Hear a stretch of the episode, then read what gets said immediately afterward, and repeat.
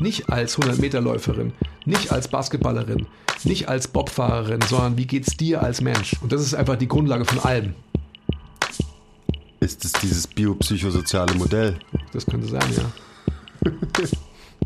Ich würde da gleich ein neues Wort auch schöpfen wollen.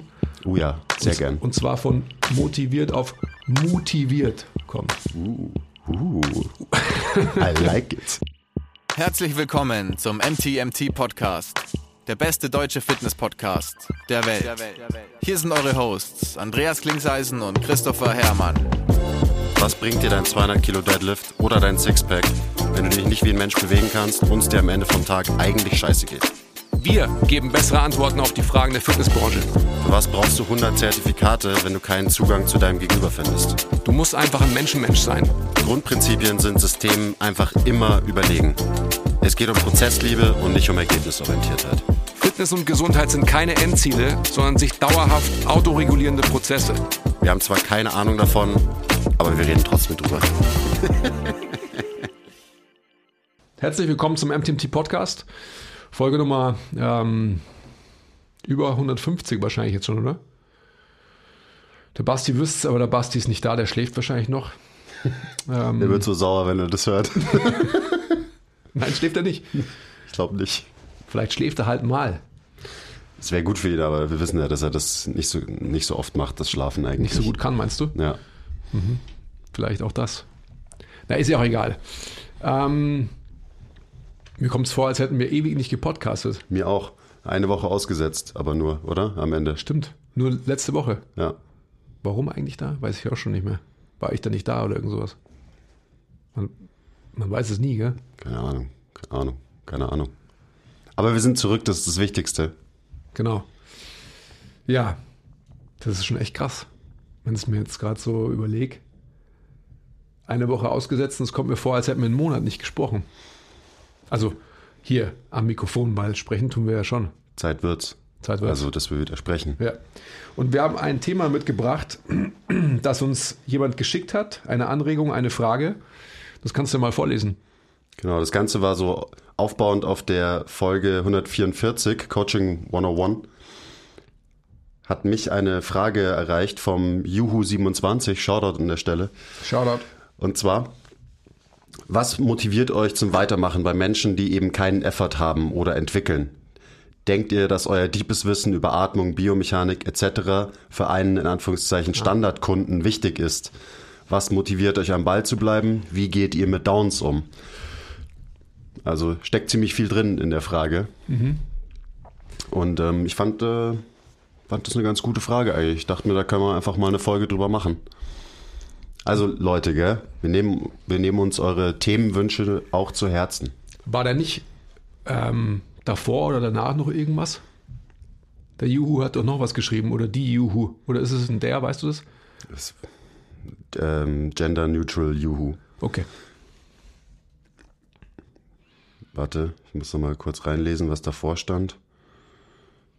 Ja, eben so ein bisschen geschildert, äh, dieser Frust, ah, okay. ähm, den man so entwickelt, weil halt Dinge bei Kunden einfach nicht ankommen quasi. Also man, man will ihnen helfen in allen möglichen Bereichen, Leidenschaft fürs Training äh, entwickeln, äh, Ernährungsthemen und so weiter und so weiter.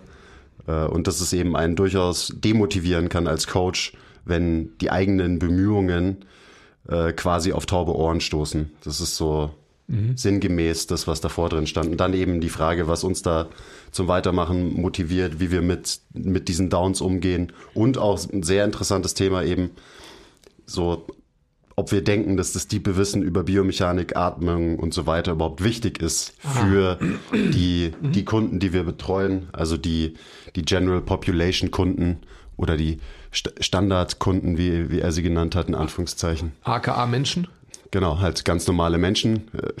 Das ist schon mal wichtig festzuhalten. Mhm. Also wir reden hier eben von nicht den Freaks, sondern von den normalen Menschen, weil wir sind die Freaks. Das heißt, 98 Prozent von allen Menschen da draußen eben interessieren sich nicht für Biomechanik, Atmung, Training und dieses ganze Zeug. Also das vielleicht wär, ein bisschen für Training, aber. Das wäre eigentlich schon der, der Ansatzpunkt, oder? Von dem, was du sagen wolltest. Ich bin aber gestern tatsächlich ähm, in, in meinem Studium alter Notizen und so weiter, bin ich auf einen Text gestoßen, den ich jetzt einfach mal gern vorlesen würde, weil ähm, der viel auf den Punkt bringt. Du liest ja eh immer alles äh, ab im Podcast, also Ja. mach ruhig, ist ja nichts Neues. Ja, Teleprompter ist kaputt, deswegen muss ich es vom Handy ablesen. Also, ich lese mal vor. Wenn wir beabsichtigen, einen Mensch zu einer bestimmten Stelle hinzuführen, müssen wir uns zunächst bemühen, ihn dort anzutreffen, wo er sich befindet und dort anfangen. Das ist schon mal richtig deep, finde ich, ja, weil es bringt es auf den Punkt. Jeder, der das nicht kann, unterliegt einer Selbsttäuschung, wenn er meint, anderen helfen zu können. Also wenn man das nicht kann. Wenn ich wirklich einem anderen helfen will, muss ich mehr verstehen als er, aber zuallererst muss ich begreifen, was er verstanden hat. Falls mir dies nicht gelingt, wird mein Mehrverständnis für ihn keine Hilfe sein. Würde ich trotzdem mein Mehrverständnis durchsetzen, dürfte dieses wohl in meiner Eitelkeit begründet sein. Ich möchte meine Unterstützung durch seine Bewunderung ersetzen. Aber jede wahre Kunst der Hilfe muss mit einer Erniedrigung anfangen. Der Helfer muss zuerst knien vor dem, dem er helfen möchte. Er muss begreifen, dass zu helfen nicht zu herrschen ist, sondern zu dienen. Dass Helfen nicht eine Macht, sondern eine Geduldsausübung ist.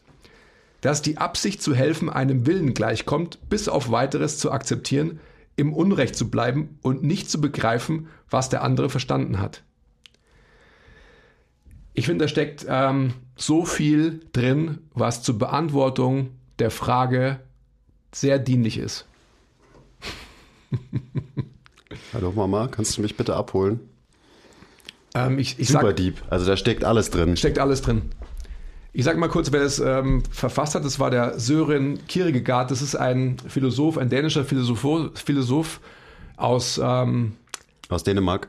Aus Dänemark gewesen, aus Kopenhagen wollte ich sagen, aus dem 19. Jahrhundert, der sich tatsächlich auch ähm, viel an Sokrates und Immanuel Kant orientiert hat. Also zwei Dudes, die du ja eh gern magst. Ja. Ja, gut. Ähm, Mic Drop, oder? Mehr muss man eigentlich dazu gar nicht sagen, würde ich sagen. Man muss sich halt jetzt diesen, diese tollen Sätze 15 Mal anhören, bis man sie wirklich verstanden hat. Also es, du kommst ja in letzter Zeit immer wieder mit so Quotes von irgendwelchen Philosophen um die Ecke und die sind immer sehr gut und richtig und wichtig. Aber ich finde es immer sackschwer, wenn ich das nur höre, das irgendwie zu verstehen und zu verinnerlichen. Also ich finde, sowas muss man lesen, damit man es wirklich checkt. Ja, klar. Oder drüber reden. Das machen wir jetzt auch tatsächlich.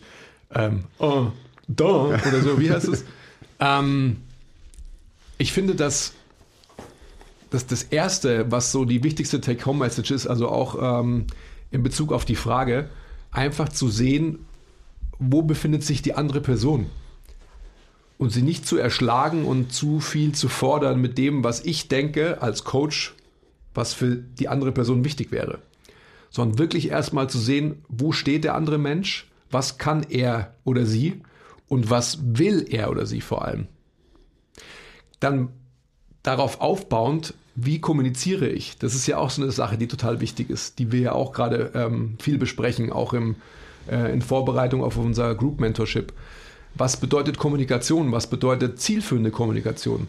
Also sprich, ähm, wie verarbeite ich mein eigenes Wissen auf eine Art und Weise, dass mein Gegenüber ähm, dieses Wissen, das ich transportieren will, auch transportiert bekommen möchte. Und wenn man das kann, dann kann man eben diesen Frust und die Frustration vermeiden, um die es ja auch viel in der Frage ging. Mhm. Eben so, hey, ich könnte dir so gut helfen, aber du willst gar nicht, dass ich dir helfe. So die, der große Struggle des Coaches, was halt, ja, flawed ist von Anfang an, Mhm. weil es ganz viel eben in so einer Betrachtung um uns geht als Coaches. Aber es geht halt eigentlich nie um uns, sondern eben um unser Gegenüber, vor dem wir uns erstmal hinknien müssen und de- den Menschen, den wir halt erstmal verstehen müssen. Das ist schon wichtig, weil ich glaube, also das ist halt das Wichtigste, um den Frust zu vermeiden, dass man halt von vornherein richtig an die Sache rangeht. Und ich habe schon wieder alles vergessen, was in dem tollen Zitat drin stand, aber das stand da eben auch drin, dass man so anfängt. Das macht schon mal viel Sinn, auf jeden Fall. Weil über Kommunikation und so, da haben wir eigentlich schon relativ viel geredet in der Coaching-Folge. Und heute soll es ja wirklich darum gehen, wie man diesen, diesen Frust vermeidet, wie man mit den Downs umgeht oder vielleicht hat man die Downs eben gar nicht, wenn man weiß, wie man sie vermeiden kann und so weiter. Also ja, von Anfang an schon mal dran denken, dass es nicht um dich geht, dass es nie um dich geht, sondern immer um den Menschen, den du so vor der Flinte hast. Und sonst so?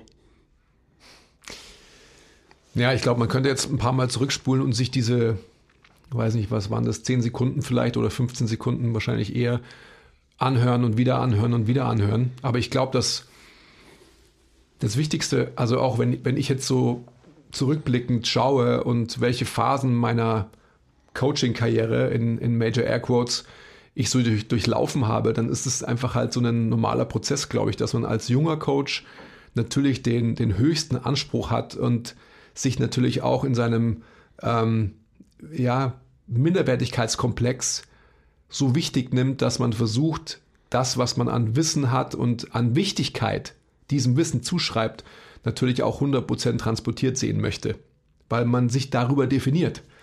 Aber die andere Person, die zu einem kommt, definiert sich eben nicht darüber, sondern sie will quasi ähm, angeleitet werden und sich eben nicht diese Gedanken machen. Deswegen sind wir halt nicht die, sind wir die Profis und nicht die Menschen, die zu uns kommen. Und das ist, glaube ich, ähm, ganz wichtige Insight, die, ähm, die wir in unserem ja, Minderwertigkeitskomplex, ähm, Standesdünkel, was auch immer, ähm, eben uns immer wieder vor Augen halten müssen. Dass es den Leuten, die zu uns kommen, ganz, ganz lange egal ist, ähm, wie viel Gewicht auf der Handel ist, welche Bewegung sie machen und warum sie vor allem diese Bewegung machen, sondern sie wollen sie halt machen und wollen sich danach besser fühlen, wollen sich schöner fühlen, wollen sich ähm, fettfreier fühlen, wollen sich whatever fühlen, you name it, fill in the blank. Und das ist einfach ein ganz wichtiger Punkt. Wir sind Diener, wir sind Ausführer, ja. Und eben, not the guru on the stage, sondern the guide by their side. Also halt auf Augenhöhe die Leute begleitend und nicht von oben herab sie wieder, was auch eben ja von vielen Ärzten ja in der Kommunikation selig auch, ich will es nicht sagen falsch, aber unzureichend ähm, gut gemacht wird, in, indem man nicht eine Sprache spricht mit dem Menschen, mit dem Patienten, sondern ähm, durch seine ja, Fachtermini ausgedrückte Sprache sich über den Menschen setzt. Das ist einfach ähm, nicht, nicht notwendig und eben auch nie zielführend. Ich glaube trotzdem, dass so dieser Frust, um den es ja auch viel geht, so ich habe den erlebt, du wahrscheinlich auch an irgendeinem Punkt, weiß ich nicht, vielleicht auch nie. Aber wenn man wirklich investiert ist in die Sache und wirklich Bock drauf hat, wie man immer sagt, Menschen zu helfen, was auch immer das heißen soll, das hatten wir auch im Podcast mit der Irene, das klingt immer so, also ich, ich mag, ich mochte das noch nie, mhm. so das so zu sagen, ja, was ist, was ist deine Mission, was ist dein Ziel? Ja, ich will Menschen helfen. Das klingt irgendwie so, ah, ich weiß nicht. Ich will Menschen lieber unterstützen, als ihnen irgendwie helfen. Das passt für mich besser oder, keine Ahnung, gibt es bestimmt auch noch andere Begriffe, die besser passen. Aber wenn man da eben wirklich leidenschaftlich dabei ist, dann gehört, glaube ich, diese, dieser Frust und diese Erkenntnis einfach dazu. Und das muss man, glaube ich, durchmachen am Anfang von seiner Karriere als Coach. Also ich habe das auch durchgemacht und äh, man muss es erstmal verstehen, reflektieren, damit man eben da hinkommt und wirklich checkt, dass man ein Diener ist. Und man muss verstehen, dass man nie seine eigenen Ansprüche auf irgendwen übertragen kann. Ähm, also auf niemanden, egal ob das Kollegen sind oder eben die Kunden, die man so, mit denen man arbeitet. Aber vielleicht muss man nicht so lange damit strugglen, wenn man zum Beispiel jetzt den Podcast anhört und selber mal ein bisschen drüber nachdenkt und auch aktiv ja seine Kommunikation und sein Verhalten im Coaching dementsprechend anpasst. Mhm. Weil, wie gesagt, die Phase ist vollkommen okay, wenn man die durchmacht, aber äh, zum Problem wird's, wenn man da kaum jahrelang drin steckt. Also da hatten wir auch in der Folge schon drüber geredet. Ich habe das auch durchgemacht auf jeden Fall, dass ich irgendwie klar, man will seinen Minderwertigkeitskomplex erstmal ausgleichen und äh, alle sagen, du bist nur Personal Trainer so ungefähr und man steht in der Hierarchie eben zum Beispiel deutlich unter Ärzten und so weiter. Aber das ist ja auch so ein Blödsinn. Also eben auch eine Entwicklung, die man, auch was, was man lernen muss als Coach, gerade als junger Coach.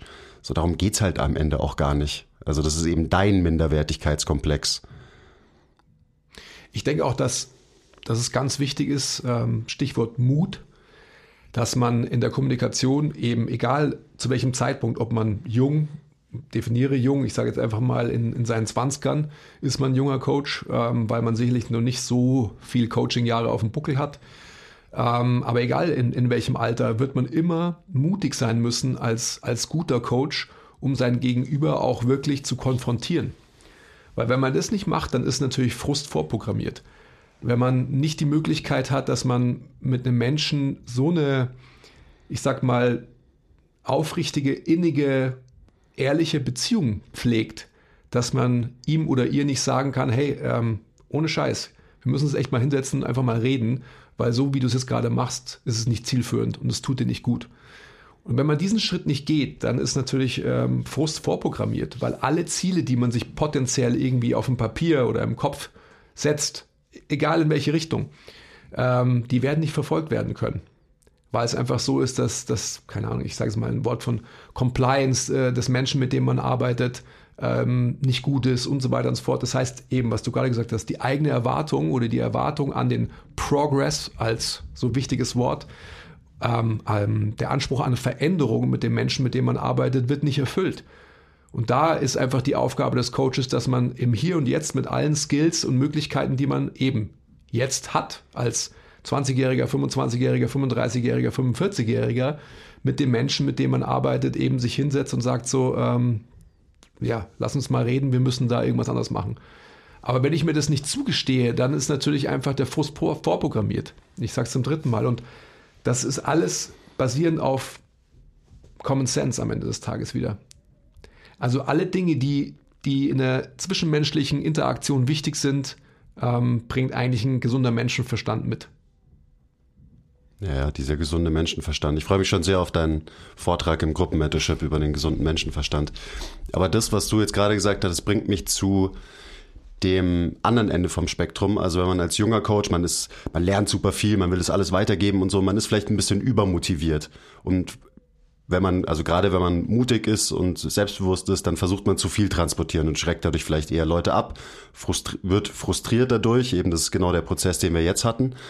Und dann auf der anderen Seite, wenn man schon ein paar Jahre im Game ist und sich ein bisschen eingegroovt hat, nicht nur als Coach in seinem Beruf, sondern auch mit seinen Leuten, die man vielleicht schon über Jahre trainiert, dann wird das, glaube ich, nochmal extrem wichtig, was du gerade gesagt hast, dass man dann eben nicht weiter seine Routine fährt, sondern regelmäßig den Mut hat zu sagen, so hey, wir trainieren jetzt schon seit vier Jahren und man muss ja nicht irgendwie krass auf Konfrontation gehen. Es kann doch einfach mal sein, so hey, Sag mal ganz ehrlich, bist du zufrieden, so wie das gerade alles läuft mit dem Training? Bist du zufrieden mit deiner Ernährung? Bist du zufrieden, also je nachdem, wie, wie deep die äh, Beziehung ist, die man zu jemandem hat, äh, bist, du, bist du zufrieden mit deinem Leben?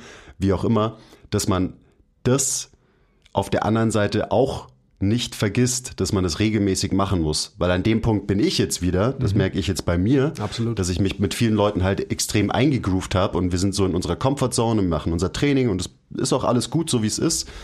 Aber vielleicht kann man da hier und da einfach noch ein bisschen was rausholen, mhm. wenn man einfach mal kurz sagt, okay, kurze Pause, hey, bist du zufrieden? Oder äh, vielleicht nicht nur nachfragt, ob jemand zufrieden ist, sondern wenn man einfach ja, klaffende Lücken sieht bei seinem Gegenüber, dass man die halt dann auch anspricht und dass man sich nicht denkt, so, ah ja, das passt schon, wir machen jetzt einfach so weiter wie gehabt. Also es gibt beide Enden von dem, von dem Spektrum dass man eben sich ein bisschen zu sehr eingroovt, weil man eben akzeptiert hat, dass man vielleicht nicht so viel Impact hinterlassen kann, wie man sich am Anfang eingebildet hat von seiner Karriere. Mhm.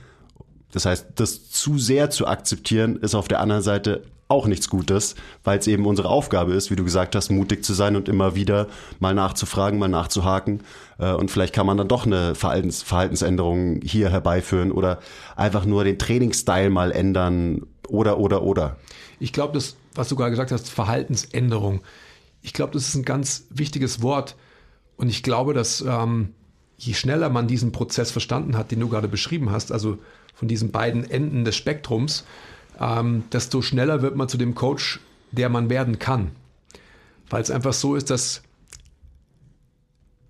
wenn man den Mut besitzt, mit dem Menschen, mit dem man arbeitet, so offen zu sprechen und zu erfragen, was er oder sie wirklich will, beziehungsweise wo er oder sie wirklich steht, was da ja auch in diesem Zitat drin steht, ähm, da hat man die beste Möglichkeit, wirklich mit den Skills, ja, mit der, mit der Toolbox einfach halt äh, mannigfaltig zu arbeiten und nicht nur irgendwie zu denken, hey, ich habe jetzt einen, äh, einen Trainingsplan geschrieben und der muss jetzt auf Biegen und Brechen durchgezogen werden.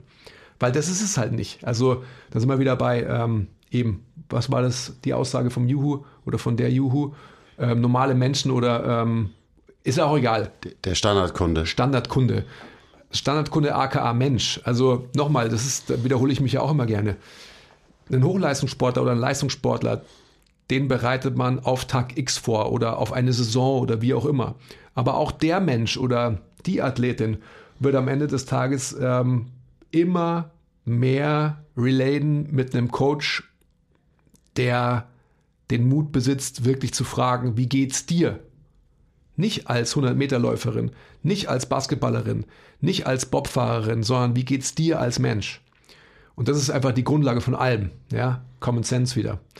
Ähm und wenn man sich das vor Augen hält, dann hat man so viel Einflussmöglichkeit und das meine ich wirklich positiv, gar nicht manipulativ. Und das ist einfach das Schönste im, im, im Coach-Dasein oder wie auch immer man das bezeichnen will, überhaupt finde ich. Alles andere, also auch wieder diese Gegenüberstellung von ähm, allgemeiner Menschenverstand auf der einen Seite und Fachverstand oder Fachwissen auf der anderen Seite. Das Fachwissen oder der Fachverstand kann dann angewendet werden, wenn im normalen, gesunden Menschenverstand eine Beziehung etabliert ist, dass ich überhaupt meine, meine Toolbox öffnen kann oder darf, will ich sogar sagen. Und in, dem, in der Frage war ja auch die Frage nach Motivation, also wie bleibt man als Coach motiviert? Und das kann man jetzt eben auf die Arbeit als Coach beziehen, aber auch, finde ich, auf ganz viele andere Lebensbereiche. dass naja, wenn man eine Routine hat und wenn man einfach so seinen Stiefel irgendwie runterrockt und so, dann ja, ist man vielleicht irgendwann nicht mehr so motiviert und man hat vielleicht nicht mehr so viel Spaß eben an seiner Arbeit oder was auch immer sich für Routinen so einschleichen nach und nach. Das heißt, auch die Motivation für dich wird wieder hochgehen, wenn du halt diesen Move machst und mal eine unangenehme Frage stellst und vielleicht einfach mal wieder ein bisschen frischen Wind in so eine Beziehung reinbringst. Also in eine Beziehung zwischenmenschlich, wie auch in die Beziehung Coach-Coachee, dass du frischen Wind ins Training bringst und vielleicht, hey, vielleicht versuchen wir es doch nochmal mit äh, irgendwie mit einer Ernährungsumstellung oder so, du hast jetzt schon so und so viel abgenommen, aber irgendwie übers letzte Jahr wieder gar nichts und vielleicht starten wir einfach nochmal einen weiteren Versuch, weil da geht noch was und so weiter. Also das bringt ja auch die eigene Motivation als Coach wieder hoch, die sich manchmal so ein bisschen im Sande verläuft, wenn man sich eben so eingroovt auf seine Routinen und dann ist man vielleicht auch nicht mehr so motiviert. Also eben, man muss da aus seiner Comfortzone rauskommen. Das äh, ist wie immer erstmal nicht einfach, aber das setzt halt dann auch wieder Energien frei. Also so eben ah, ja. die Frage nach Motivation, ja. das ist ganz wichtig. Und auch wieder, das merke ich jetzt ganz aktuell bei mir extrem, dass ich halt ein paar Leute hatte, so ich mag meine Kunden alle gern und ich arbeite auch wirklich gern mit denen, aber manchmal hat sich's halt zu sehr eingegroovt auf irgendwie immer das Gleiche und wenn man dann eben nochmal nachhakt, dann merkt man halt auch selber so, okay, ich habe wieder richtig Bock auf die Session mit dem, weil es halt nicht so ist, so, ja, okay, ich mache das jetzt schon vier Jahre, wir machen halt so unser Ding, sondern hey, es gibt mal wieder was Neues und ich kann mal wieder was ausprobieren und so weiter. Und wir können eben neuen Progress machen in anderen Bereichen und mal wieder irgendwie neue Facetten angehen und so. Und das, das macht halt einfach Bock. Ich würde da gleich ein neues Wort auch schöpfen wollen. Oh ja, sehr und, gern. Und zwar von motiviert auf motiviert kommen. Uh, uh. I like it. Nein, aber ernsthaft, weil es einfach so ist, dass man eben Wachstum beginnt außerhalb der Komfortzone. Du hast vorhin davon gesprochen, man groovt sich so ein, seine Komfortzone und so weiter. Ja, nice to have und so weiter. Man muss einfach mal eine zwischenmenschliche Beziehung etablieren. Und das etabliert man erstmal auch durch Sicherheit, logischerweise, und Vertrauen. Und äh, das beruht auch darauf, dass der Mensch, mit dem man arbeitet, erstmal halt weiß, dass diese physischen Anforderungen, die du von ihm oder von ihr verlangst, auch erfüllt werden können. Das heißt, ähm, zu viel Veränderung zu schnell ist sicherlich immer schlecht. Ja?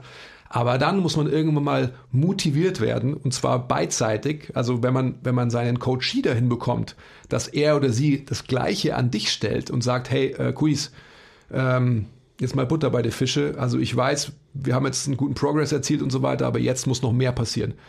Das wäre natürlich einfach die Ziel-Traumvorstellung, ja, die man einfach ähm, auch als Coach haben könnte. Also ich denke, dass einfach am Ende des Tages eben wieder Common Sense, dass so viel auf Mut in der Kommunikation basiert. Ähm, und wenn man das eben etabliert, dass man sich so gegenseitig dauerhaft evaluiert, ohne dass man sich ähm, verändert aufgrund des Verändern Wollens, ja, sondern weil man weiß, dass die Leidenschaft zum Wandel, wie der Markenkern von MTMT, eben die Triebfeder ist von allem, was wir tun. Und wenn man das quasi auch ähm, etabliert bekommt auf, auf sein Gegenüber, ohne dass man es erzwingt, dann hat man, glaube ich, einen sehr, sehr guten Job gemacht. Mhm. Und nochmal, da geht ähm, Veränderung bedeutet nicht oder, oder Wandel bedeutet nicht, dass man sich, jawohl, Wandel ist ein gutes Wort, Veränderung ist so, Veränderung ist gleich Progress, ist gleich, ich muss Fortschritt erzielen und so weiter. Wandel ist, dass man sich in seinen Nuancen des Menschseins, ähm, ich will gar nicht sagen wandelt oder verändert, sondern anpasst und einfach die Anpassungsfähigkeit ähm, als Mensch wieder gewinnt und vielleicht mal wieder dahin geht, auch in ähm, Facetten der, des persönlichen Seins, wo man halt lange nicht mehr war. Eben zum Beispiel mutig sein. Und dieser Mut, und dann höre ich auch schon auf, dieser Mut, den man ähm, in der Kommunikation zwischen Coach und Coachee bekommt, das hast du vorhin auch schon ähm, in einer Facette angesprochen, die etabliert sich ja in so vielen anderen Lebensbereichen auch. Also ob jetzt als Coach, also wenn du als Coach motiviert warst und dich getraut hast, ähm, gewisse Gepflogenheiten und Comfortzones mit deinem Gegenüber zu verlassen, dann wird dich das so extrem wachsen lassen als Coach, weil du so stark wirst dadurch. Aber auch dein Gegenüber wird sehen, hey, ähm, ja, das war jetzt unangenehm und so weiter, aber wir haben, ähm, das hat unser Verhältnis nicht gestört. Das heißt, er oder sie wird quasi auch in seinem eigenen Leben diesen, diesen Mut auch etablieren können, wieder andere Lebensprozesse anzugehen. Also es ist einfach halt eine, eine positive Spirale, die, ähm, ja, die alles, alles andere positiv beeinflusst.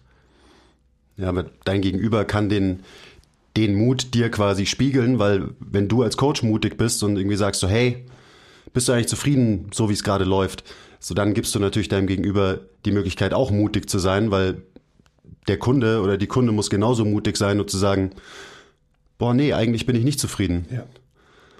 Und die Möglichkeit muss man ja einem Menschen erstmal geben, weil von alleine werden das die wenigsten tun, weil man sich eben beide Seiten sich halt eingegroovt haben in einer gewissen Comfortzone. Ja.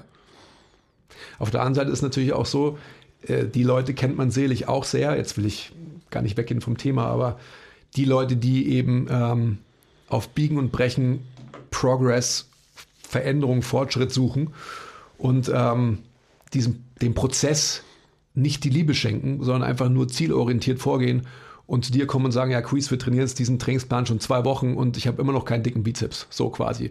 Diese Beispiele gibt es ja auch zuhauf. Also von dem her muss man da auch wieder sich einnorden und sagen, ja, hey, ähm, Ober vom Gas, relax, Max, ähm, das kommt schon. Trust the process und beginnen zu lieben. Und dann wird alles so, ähm, everything falls into place. Heute kann ich es mal sagen. Fällt zusammen, also im positiven Sinne. Und dann, dann klappt das schon alles. Und dann ist auch die Frage, die ja auch in der langen Frage mit drin gesteckt ist, äh, wie gehen wir mit Downs um? So ein Down, ein emotionales Tief quasi, ist ja genauso wie ein, ein Schmerz, ein physischer Schmerz, irgendwie ein Hinweis darauf, dass irgendwas nicht so läuft, ähm, wie es laufen sollte. Mhm. Also eben physischer Schmerz, hey, dein Knie tut weh, so irgendwas, irgendwas ist hier, das ist ein Alarmsignal. Und so ist es ja eigentlich auch mit dem emotionalen Down. Das ist ja einfach nur deine Psyche, die dir irgendwie sagt, so hey, irgendwie, du solltest mal wieder was verändern quasi. Das heißt, ein Down ist eigentlich, wenn man mal drüber nachdenkt, eine Aufforderung von deinem Unterbewusstsein, so, hey, du, du musst, du musst was anders machen. Mhm. Und so sollte man dann, glaube ich, auch solche Downs interpretieren und eben das als Anlass nehmen, was zu verändern. Eben die ganzen Sachen, die wir, über die wir jetzt gerade geredet haben, mal eine unangenehme Frage zu stellen ähm, und so weiter und so weiter.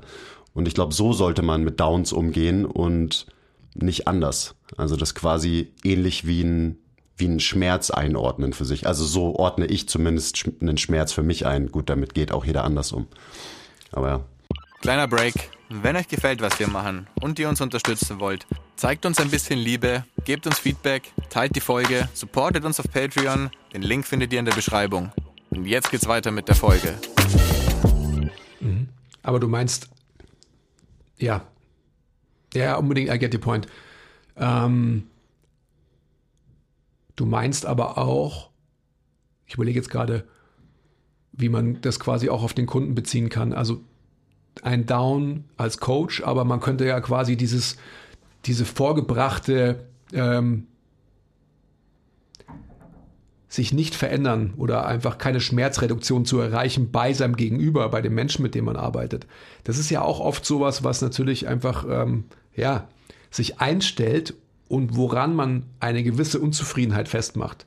Also eben, mir tut das Knie weh, als, um bei deinem Beispiel zu bleiben, und wir trainieren jetzt schon seit ähm, so und so viele Wochen Basis Basics so machen, ISO, ISO, ISO Gang, ähm, klar und so. Und trotzdem wird es nicht besser. Also so dieser Frust, den man ja als, als Coach vor allem, ja, wahrscheinlich schon auch viel als junger Coach, wo man ähm, die, die Physis so in den Vordergrund stellt, ähm, immer wieder konfrontiert ist damit. Und so würde ich quasi dein, deine Argumentation auch quasi auf den, auf den Coachee anwenden dass es so ist, dass quasi halt eine Unzufriedenheit oder halt ein ganz anderes Problem als ein physisches dazu führt, dass das Physische der Auswuchs von dem ist, was man eigentlich mit sich trägt. Ist es dieses biopsychosoziale Modell? Das könnte sein, ja. ich glaube schon. Ja, und auch das, das ist natürlich nochmal ein ganz eigenes Thema. Sorry, ich ganz, ganz kurz nur noch um das nochmal ein bisschen mehr auszuführen, also so ähm, bin der done that. Wenn man mit so einem Menschen dann an einen Punkt kommt und sagt so, hey, ähm, ich habe jetzt physisch schon einiges probiert und so weiter, was ist denn eigentlich los bei dir? Und dann dieses mutige Gespräch wieder führt, dann wird man oft, ich sage nicht immer, aber oft, gerade wenn man einfach einen Zugang zu seinem Gegenüber hat, ein sich auflösen dieses physischen Problems erleben. Ja. Ist so. Das, da kannst du auch ein Lied davon singen wahrscheinlich. Ja, auf der anderen Seite kann man das natürlich auch als Anreiz sehen, einfach sich einzugestehen, okay, ich bin hier mit meinem Latein am Ende und du brauchst vielleicht noch mehr oder anderen Support für deine Probleme. Mhm. Da sind wir wieder äh, vielleicht auch an der Frustgrenze, also wo ist der Frust in Anführungsstrichen berechtigt, beziehungsweise ähm, in der Frage steckt ja auch, oder das hatten wir vorhin auch kurz angeschnitten, vielleicht muss man sich auch mal von einem Menschen trennen, von einem mhm. Coachie trennen. Ja. Wie bleibt man motiviert? Wie wird man nicht zu frustriert als ja. Coach? Also auch da schon wieder so ein bisschen, äh, bevor du jemandem anders hilfst, die Sauerstoffmaske aufzusetzen, ähm, bei äh, Druckausfall im Flugzeug musst du dir erstmal selber die Sauerstoffmaske aufsetzen und das kann schon auch bedeuten, dass man sich eben von dem Kunden trennt. Ja. Mhm. Wenn das für zu viel Frust insgesamt sorgt, weil das wird auch wieder Auswirkungen haben auf alle anderen Leute, die du coachst und betreust und so weiter. Und oft ist es halt einfach, ja, das, das Richtige, wenn man sagt, wenn man ehrlich ist und sagt so, hey, ich kann dir offensichtlich irgendwie nicht helfen. Probier's mal, mit einem anderen Coach einfach nur. Also man muss ja nicht mal sagen, hey, du musst äh, eine Therapie machen oder so. Natürlich kann das irgendwie auch ein Faktor sein und auch helfen, aber vielleicht hilft es auch einfach, wenn man sagt so, geh mal zu einem anderen Coach. So, ich habe, wir haben alles ausprobiert, ich habe Energie äh, hier reingesteckt und irgendwie funktioniert's nicht. Ist auch dann in dem Fall für beide Seiten besser. Ja. Also die Eier muss man auch haben, dass Absolut. man sich eben von einem, äh, von einem Kunden oder einer Kundin trennt. Ich denke aber, dass also diese Trennung ich überlege gerade, wie, wie das bei mir war. Ich denke, dass so eine Trennung tatsächlich nur vonnöten ist, wenn man tatsächlich dieses vertrauensbasierte Verhältnis zu seinem Gegenüber nie aufgebaut bekommen hat. Weil wenn man das erreicht hat, dann wird es zu dieser, ja, zu dieser finalen Entscheidung gar nicht kommen. Glaube ich auch. Also wenn, wenn das so ist, wenn man diese Vertrauensbasis hat, dann sagt man wahrscheinlich eher, hey, geh vielleicht noch mal außerhalb vom Training, irgendwie probier mal das aus, probier mal das aus, geh mal wieder zu einem anderen Physiotherapeuten, was auch immer. Ähm, also das ist schon eher ein Extremfall, mhm. weil, also wenn ich zurückdenke, ich habe mich nicht von vielen Kunden getrennt über die letzten Jahre. Mhm. Und die zwei, die mir da so einfallen, zu denen habe ich nie dieses Verhältnis aufgebaut. Konnte ich nie aufbauen. Mhm hat mich immer frustriert, dass ich es nicht aufbauen konnte. Mhm. Lag mit Sicherheit auch an mir, dass es nicht so lief. Mit der Erfahrung, die ich jetzt habe, wird es vielleicht anders laufen, aber ja.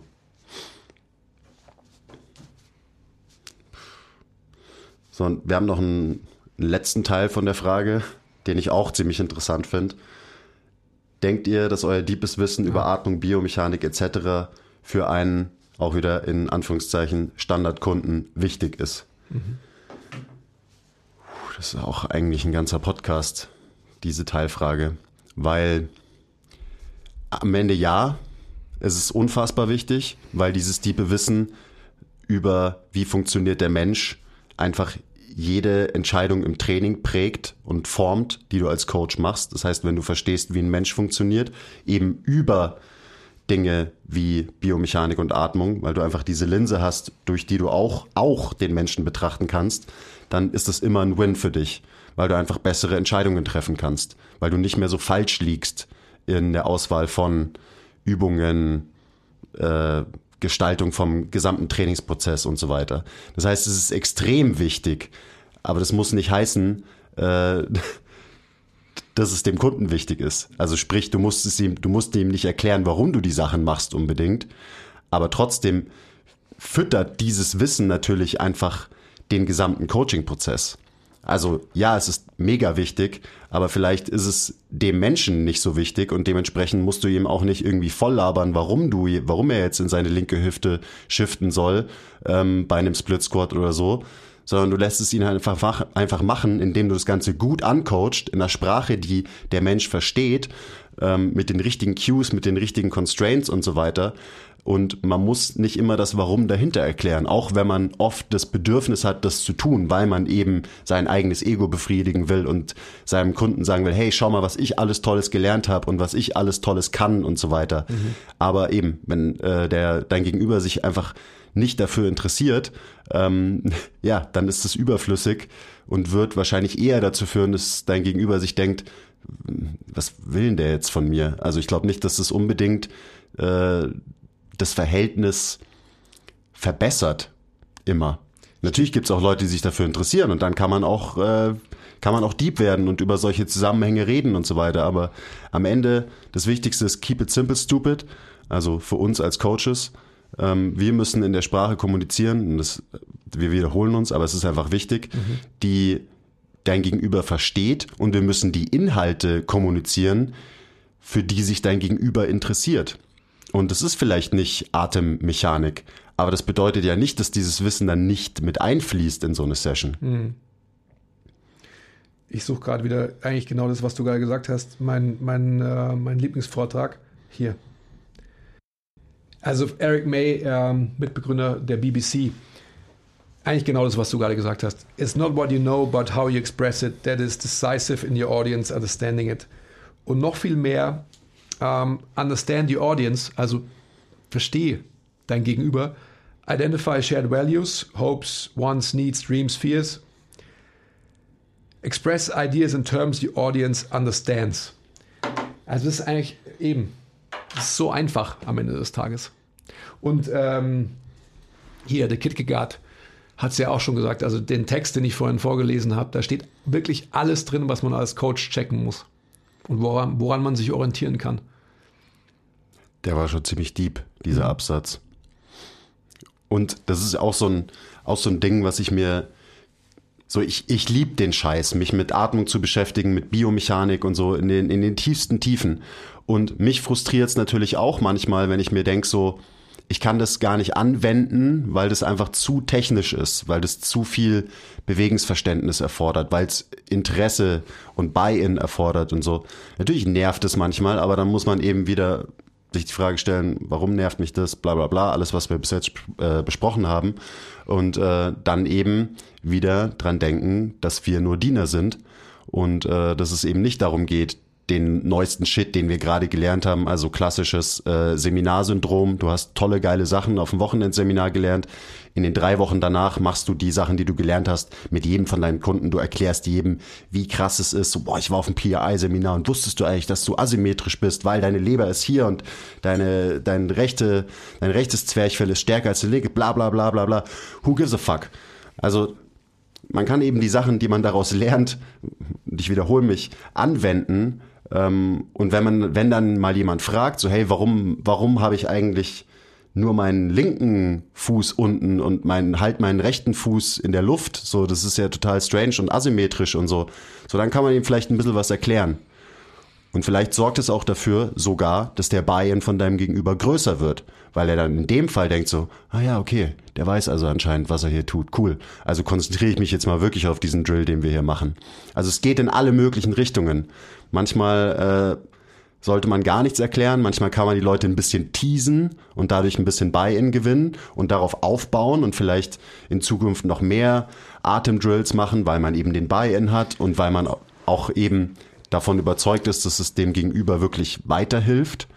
Ist ja auch immer so eine Frage, hilft es wirklich jemand, jeden, mit jedem irgendwelche Breathing Drills zu machen? Mhm. Und das Wichtigste da ist, es hilft nur jemanden, der sie gescheit macht. Mhm. Und dafür brauchst du Buy-in. Mhm. Ansonsten hast du fünf Minuten deiner Session verplempert mit jemandem, mhm. Weil du nur am Boden rumgelegen bist und der Mensch hat überhaupt keinen Bock drauf, hat deswegen den Drill auch scheiße gemacht und du hast fünf Minuten verschwendet. Mhm. Also hättest du die fünf Minuten lieber, keine Ahnung, den Menschen einfach aufs Eco-Bike gesetzt oder mhm. was auch immer. Mhm. Mir ist gerade was gekommen, ähm, als ich dir so zugehört habe, den, den Buy-in zu schaffen, ähm, die, die Unterschiedlichkeit von einem Buy-in, was wir auch gesagt haben, abhängig von der Population, also alles ist kontextabhängig. Jemand kommt zu dir, ich sage jetzt einfach mal äh, mit Absicht zwei Extrembeispiele. Ich habe einen, ähm, ich sag mal, ich habe einen Hochleistungssportler, ich mache mehrere Beispiele der kommt natürlich aufgrund deines Fachverstands, deines Fachwissens zu dir in the first place. Ja? Weil er oder sie gehört hat, wow, das ist der beste Strength and Conditioning Coach für XYZ. Wenn dann dieser Fachverstand, dieses Fachwissen mal in Check ist, dann wird der Mensch trotzdem bei dir bleiben, weil der gemeine Menschenverstand sich eingestellt hat. Sprich, weil du als Coach ein guter Mensch bist.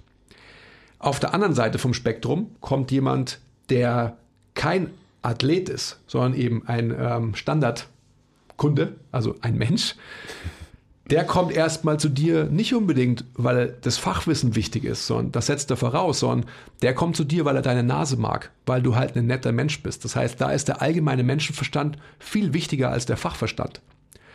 Erst dann, wenn er quasi Vertrauen zu dir hat, wenn das Verhältnis aufgrund des allgemeinen, ähm, ja, geklärten Menschenverstands halt irgendwie gut ist, dann wird, was du vorhin gesagt hast, vielleicht auch mal eine Frage kommen, hey, ähm, erklär mir das mal genauer mit diesen Atmen. Was ist da überhaupt? Das heißt, dann wird das Fachwissen, der Fachverstand wieder in Szene gesetzt. Also die, die Anknüpfungspunkte sind unterschiedlicher Art, aber am Ende des Tages ähm, sollten sie wahrscheinlich sich immer irgendwann mal die Waage halten, wenn man ein langfristiges Verhältnis mit dem Menschen aufbauen will. Medizinischer Fall, genau das gleiche Beispiel. Ähm, du hast PRI angesprochen wird ja immer ähm, mehr, ich will es gar nicht sagen on vogue, das wäre auch wieder blöd, aber äh, es gibt auf alle Fälle immer mehr Menschen, die äh, PRI-Seminare buchen, die sich dann auch als PRI-Practitioners irgendwie betiteln und so weiter. Wenn ich irgendwo gelesen habe, that's the new shit, that's the new thing, um, I gotta check it out und das ist quasi halt die, die Heilung, ja, die ich brauche, dann wird jemand quasi natürlich zu jemandem gehen, der halt PRI drauf hat, whatever that means. Ähm, das ist der Anknüpfungspunkt, also das Fachwissen, das, der Fachverstand. Dann wird der aber mit diesem Menschen weiterhin äh, on a regular basis arbeiten, wenn eben der gemeine Menschenverstand auch in Check ist. Also um diese Frage nochmal irgendwie jetzt aus dieser ähm, ja, Spektren-Idee zu beleuchten, ich denke, dass es einfach ganz klar ist, dass, dass beides immer wichtig sein wird, um ein langfristiges Verhältnis mit jemandem zu haben. Sonst wird es niemals funktionieren. Nie. Ja. Also ich kann nur deine Worte wiederholen. Also die, die Diskussion, die wir führen mit, mit mehreren Leuten, auch teamintern und so weiter, so mein, ähm, ja, meine tiefsten Stunden, die ich in meinem Coaching-Dasein geführt habe, waren immer mit der Frage, bringt es überhaupt was, was ich mache? Also die Art und Weise, wie ich mit Menschen gearbeitet habe, habe ich irgendwelche Muster verstärkt oder habe ich wirklich an der Ursache des Menschen, ich will es nicht mal sagen der biomechanischen Facette, aber das ist halt das, was wir ähm, technisch beeinflussen können. Und das habe ich einfach jahrelang nicht gemacht. Das heißt, ich habe ähm, im Extension Bias eben Muster verstärkt und dachte, dass ich einen guten Job mache. Und es war sicherlich auch kein schlechter Job, also die Diskussion, die wir immer wieder führen.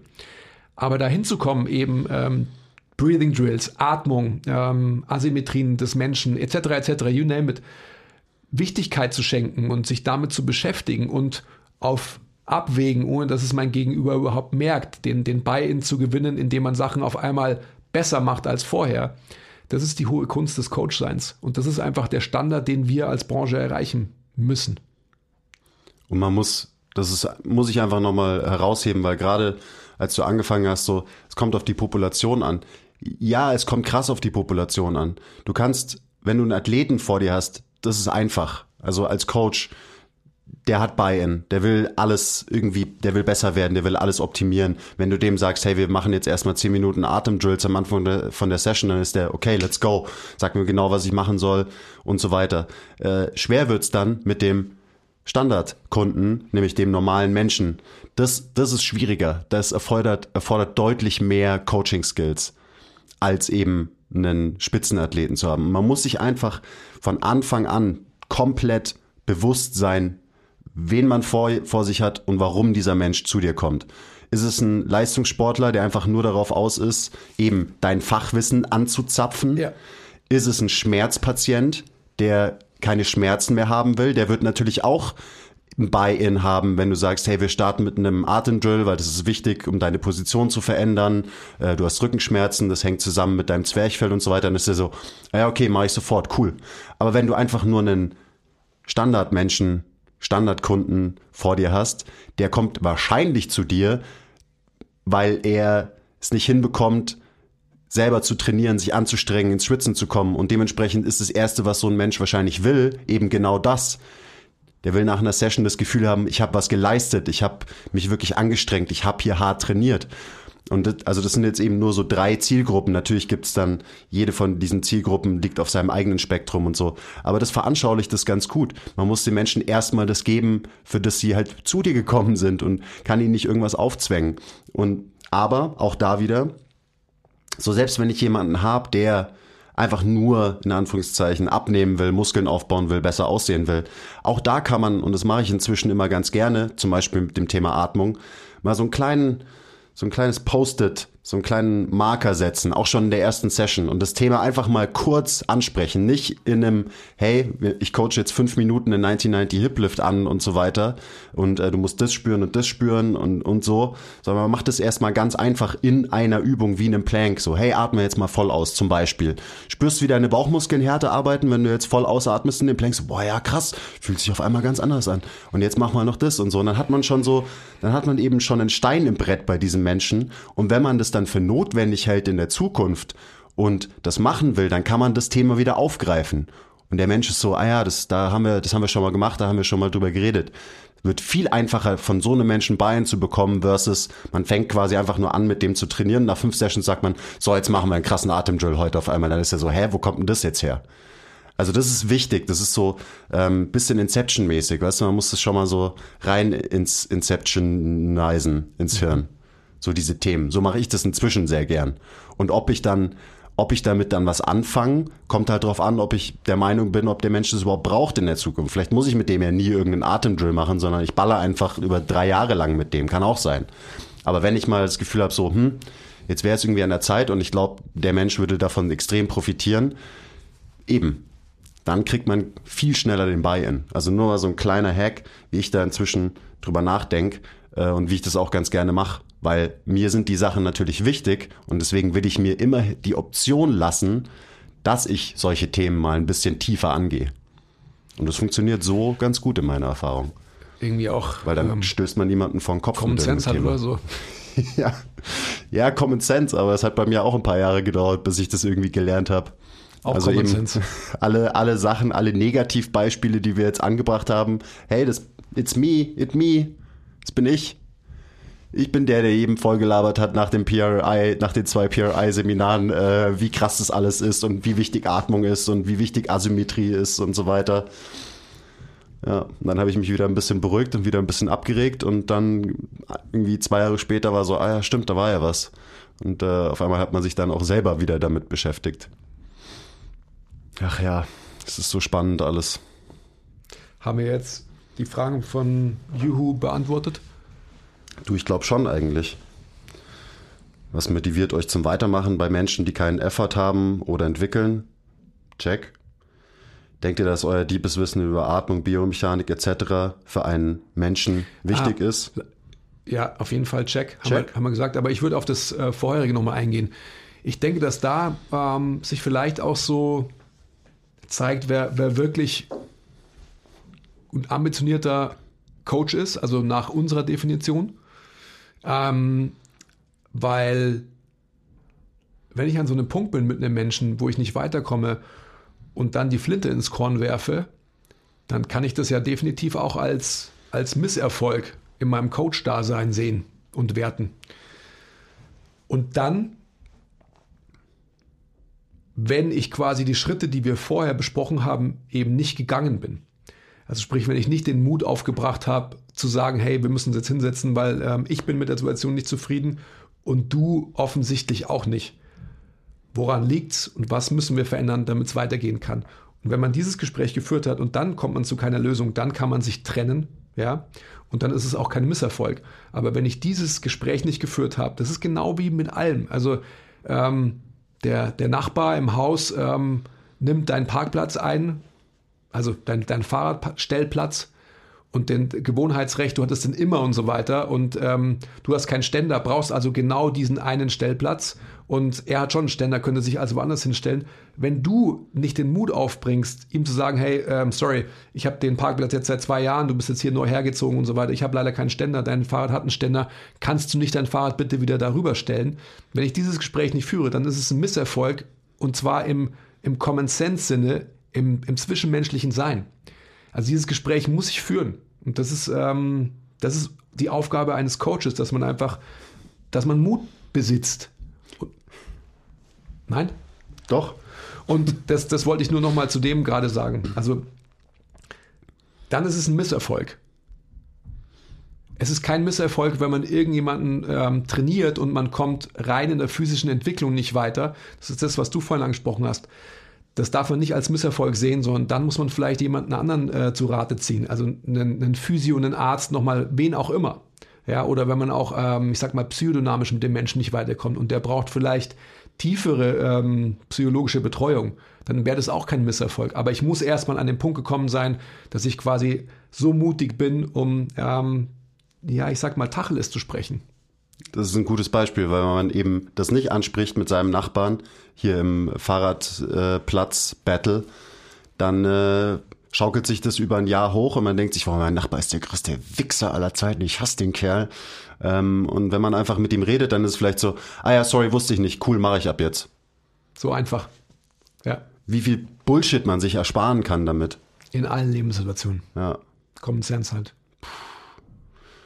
Ja, ist aber halt auch wieder simple but not easy. Also die Lösung ist simpel, aber oft ist es nicht einfach, weil Ja. man eben aus seiner Comfortzone Ja, raus muss. aber, aber, und das ist für mich einfach eine der Grundlagen des Coachseins. Wenn ich diesen Mut nicht habe als Mensch intrinsisch mitgebracht, dann glaube ich, kann ich niemals ein guter Coach werden. Und dann kannst du wahrscheinlich auch nie wirklich glücklich werden als Coach. Ja, das, das sowieso nicht. Da wachsen ja dann irgendwann halt Magengeschwüre, Ja. wie du immer sagst. Und auch noch so ein Ding, was mir gerade noch eingefallen ist, so wenn dich das frustriert, zum Beispiel, dass du dein, dein Wissen nicht anwenden kannst, weil jemand den Bein nicht hast und so weiter, ähm, dann ist es halt auch wieder dein eigener Minderwertigkeitskomplex. Weil wenn du irgendwie sagst so, oh, mit, der will immer nur pumpen und so, toll. Und wenn du dich deswegen irgendwie wertloser fühlst, dann bist du, glaube ich, einfach nicht genug von deinem Skillset als Coach überzeugt. Ja, absolut. Weil wenn du einfach zu 100% überzeugt bist, so hey, ich bin der beste Coach, der, der ich jetzt gerade aktuell sein kann, dann würde ich das auch nicht langweilen, sondern sagst du, ja geil, dann pumpen wir halt. So, ich könnte zwar auch noch das und das und das und das mit dir machen. Ja und? Warum musst du das mit jemandem anwenden? Nur um dein eigenes Ego zu befriedigen, weil du eben diesen wahrscheinlich, unterstelle ich jetzt mal uns allen, Minderwertigkeitskomplex des Fitnesstrainers hast. Ah, Ich bin ja nur Fitnesstrainer. Ja, das ist ja jetzt, das ist so eine, so eine grundsätzliche Sache natürlich. Ähm, ich würde dieses Seminarsyndrom, was du gerade vorhin als Beispiel gebracht hast, das würde ich aufgreifen. Dass jeder natürlich irgendwie denkt, das Wissen, was ich hier und jetzt habe, das muss unbedingt Anwendung bekommen, weil das ist quasi das Aktuellste, das ist das Beste. Und ja, vermeintlich ist es das Beste, was letztendlich so die Tiefe des Wissensstands anbelangt. Aber ob das quasi auch das ähm, Anwendungswichtigste ist für mein Gegenüber, das ist einfach die große Frage. Und da darf man eben nicht sein, sein eigenes Ansinnen, das haben wir jetzt auch schon dreimal erzählt heute, eben nicht auf, auf das Gegenüber anwenden, sondern eben dem Gegenüber das geben, was er oder sie denkt zu brauchen. Und dann sprinkelt man halt so Inception-wise irgendwie immer noch so hier ein bisschen was von, ähm, auf der Seite machst du aber ähm, quasi mh, hm, mit Stance Bias und auf der anderen Seite machst du ähm, Late Stance Bias whatsoever. Okay, verstanden? also, ja, yeah, you get my point. Aber da muss man halt auch erstmal hinkommen. Ja. Das kommt nicht von jetzt auf gleich. Das ist ein Prozess. Und da kommt man hin. Also eben, ich glaube, viele Coaches haben sich in ganz, ganz vielen Aspekten, über die wir geredet haben, schon selbst wiedererkannt. Und manche haben den Prozess eben vielleicht schon hinter sich. Äh, manche stecken gerade mittendrin. Und von daher ist es einfach nur wichtig zu wissen, so, so läuft es halt. Das ist, das ist ganz normal. So diese Frustration, diese Struggles, die wirst du einfach immer haben in der, in deiner Entwicklung. Und das ist okay. Und wenn man eben von Leuten hört, die das irgendwie schon so ein bisschen durchgemacht haben, hinter sich gelassen haben, dann gibt einem das ja, glaube ich, auch immer eine gewisse Sicherheit. Also eben, äh, auch wenn wir nur zwei Dudes sind, die im Internet irgendwie Zeug reden, äh, kann das, glaube ich, trotzdem helfen. Ähm, mir hat es natürlich in erster Linie geholfen, dass ich dich und alle anderen Coaches um mich rum hatte, die mir halt sowas auch erzählen und die den Prozess halt abkürzen konnten. Aber man kann diesen Prozess nicht, nicht durchlaufen. Man kann ihn eben vielleicht abkürzen. Mhm. Aber man muss es halt durchmachen. Von daher, Leute, ist ganz normal. Carry on. Einfach weitermachen. Wie machen wir jetzt weiter? Wir haben jetzt gleich unseren ersten Group äh, Mentorship Call und ich habe schon richtig Bock. Ja, ich habe auch Bock. Also gerade so ein Gespräch ist, ist eigentlich eine perfekte Einleitung für alles, was jetzt gleich kommt. Ja, das ist wie so ein Pre-Workout. Ja. Ich bin jetzt richtig hyped, ich bin richtig psyched. Liegt vielleicht auch an äh, zu viel Kaffee, den ich schon vor dem Podcast getrunken habe, aber macht nichts. Ja, wir starten jetzt mit Anatomie und äh, Biomechanik Basics. Geil. Mhm. Wir erzählen euch dann, wie es war in der nächsten Folge. Genau. Ja, gut. Schön war's. Ja. Die Uhr ist falsch. Ich habe schon kurz einen Schock bekommen. wir haben mit 13 Minuten. Ah. Ja. Also Leute, danke fürs Zuhören. Ähm, ich glaube, wir haben das Thema jetzt über die zwei Folgen eben die Coaching 101 Folge und die heutige ganz gut abgedeckt. Aber falls ihr doch noch, noch Nachfragen habt und so, schreibt uns, schreibt uns eine DM auf Instagram, schreibt uns Kommentare und so weiter. Äh, das interessiert uns tatsächlich und ähm, viele von den Podcasts, manchmal sagen wir das vielleicht auch gar nicht, ähm, werden durch eure Vorschläge inspiriert. Also weiter so. Mhm. Wir sind eh viel zu faul, uns immer selber jede Woche ein neues Thema auszudenken. Okay, ciao. Okay, bye. Like, subscribe, ring the bell, uh, share. Weil sharing is caring. Und Support ist kein Mord. Okay, bye.